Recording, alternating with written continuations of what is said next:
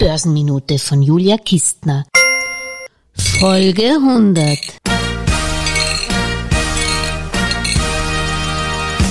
Apropos gestrige Börsenminute und politische Börsen haben kurze Beine.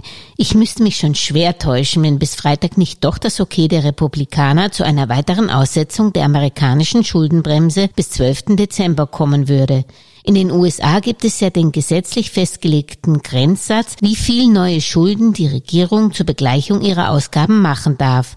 Aktuell liegt diese Obergrenze bei 28,4 Billionen US-Dollar, umgerechnet 24 Billionen Euro.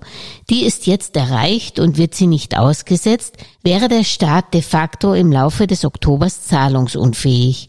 Zuletzt wurde ein solcher Shutdown von Donald Trump 2019 verhindert, der die Schuldengrenze bis Ende Juli 2021 aussetzte. Die USA-Schuldenobergrenze ist übrigens ein Kriegsdelikt aus 1917.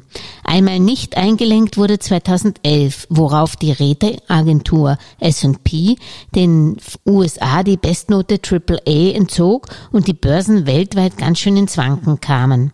Soweit wird es aber nicht kommen. Wir haben ja Pandemie. Auch europäische Länder fahren längst nicht mehr mit angezogener Schuldenbremse, die sie eigentlich per Regierungserklärung oder Gesetz in ihren Budgets verankert haben. Deutschland etwa hat sie bis 2023 gelockert, erst dann müssen Bund und Länder wieder ausgeglichen bilanzieren.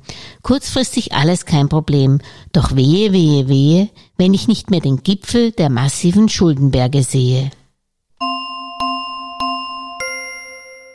Alles Gesagte ist nur die persönliche Meinung von Julia Kistner und daher keine Anlageempfehlung und keine Rechts- und Steuerberatung. Für Verluste, die aufgrund von getroffenen Aussagen entstehen, übernimmt die Autorin Julia Kistner keine Haftung.